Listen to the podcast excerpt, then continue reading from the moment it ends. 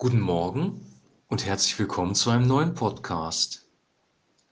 Wir lesen heute aus Lukas Kapitel 15, die Verse 1 bis 7. Es nahten ihm sich aber allerlei Zöllner und Sünder, um ihn zu hören. Und die Pharisäer und Schriftgelehrten murrten und sprachen, dieser nimmt die Sünder an und isst mit ihnen. Er sagte aber zu ihnen dies Gleichnis und sprach, welcher Mensch ist unter euch, der hundert Schafe hat und wenn er eins von ihnen verliert, nicht die 99 in der Wüste lässt und geht dem Verlorenen nach, bis er es findet? Und wenn er es gefunden hat, so legt er sich auf die Schultern voller Freude. Und wenn er heimkommt, ruft er seine Freunde und Nachbarn und spricht zu ihnen, Freut euch mit mir, denn ich habe mein Schaf gefunden, das verloren war. Ich sage euch, so wird auch Freude im Himmel sein über einen Sünder, der Buße tut, mehr als über 99 Gerechte, die der Buße nicht bedürfen. Soweit unser Text. Der Kontext zu dem Gleichnis ist folgender. Jesus ähm, geht ja in Häuser oder auf, auf äh, Marktplätze und gibt das Evangelium weiter, die Botschaft vom Reich Gottes. Und dann ist es so, dass nicht nur Leute kommen, die aus dem frommen Milieu kommen, sondern auch wirkliche Sünder. Zöllner, das waren korrupte Beamte, die mit der römischen Besatzungsmacht zusammengearbeitet haben, oder eben Sünder. Die Pharisäer und Schriftgelehrten, die religiösen Führer, denen gefiel das nicht, weil er ja mit Sündern Kontakt hat. Die Juden hatten die Vorstellung, dass man sich von der Sünde wirklich radikal abgrenzen muss, weil Sünde zerstörerisch ist und da ist auch was Wahres dran. Aber Jesus begegnet diesen Menschen, spricht zu ihnen und sie hören ihm zu. Nachdem diese Schriftgelehrten und die Pharisäer gemurrt haben, kommt er mit diesem Gleichnis, nämlich mit dem Gleichnis von einem Hirten, der ein Schaf verloren hat. Er hat eine große Herde von 100 Schafen und eins davon ist verloren gegangen. Dann lässt er die 99 alleine und geht dem einen Schaf nach. Er findet das Schaf und dann freut er sich darüber, dass er dieses Schaf gefunden hat, ruft sogar seine Freunde und Nachbarn zusammen und macht ein Freudenfest. Hier stecken viele geistliche Wahrheiten über Gott selber drin. Nämlich einmal, dass er sich nicht nur um die Masse kümmert, nicht nur um ein Volk wie Israel oder nicht nur um die Gemeinde, sondern um jedes einzelne Schaf persönlich.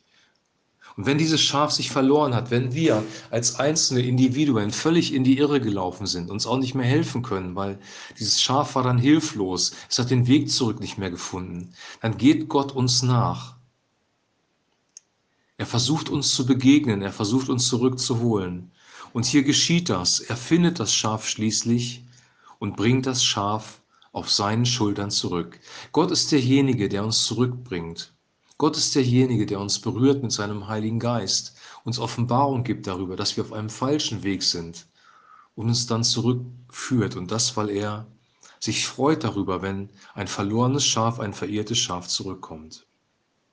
Dann spricht Jesus, dass genauso wie der Hirte sich über dieses verlorene Schaf freut, im Himmel freut es über jeden, jeden Sünder, der Buße tut, der umkehrt. Und mit Buße ist nicht gemeint, dass man etwas abbüßt oder ja, eine Bußleistung vollbringt, Fasten, Beten, Almosen geben, sondern hier ist gemeint, dass der Mensch umdenkt. Das ähm, griechische Wort hier im Urtext, Metanoia, bedeutet umdenken, neu über das Leben nachdenken. Und wenn wir diesen Text jetzt zusammenfassen, dann kann man ja sagen, dass es Folgendes bedeutet. Der Mensch an sich hat sich durch den Sündenfall, durch die Sünde verirrt. Wir sind in die Irre gelaufen. Wir haben uns von Gott entfernt und haben keine Orientierung, keine wahre Orientierung für unser Leben.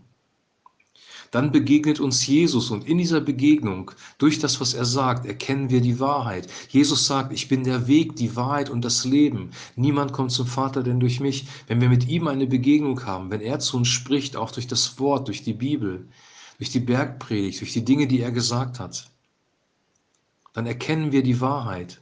Und dann sind wir in der Lage, erst dann sind wir in der Lage, wirklich umzudenken.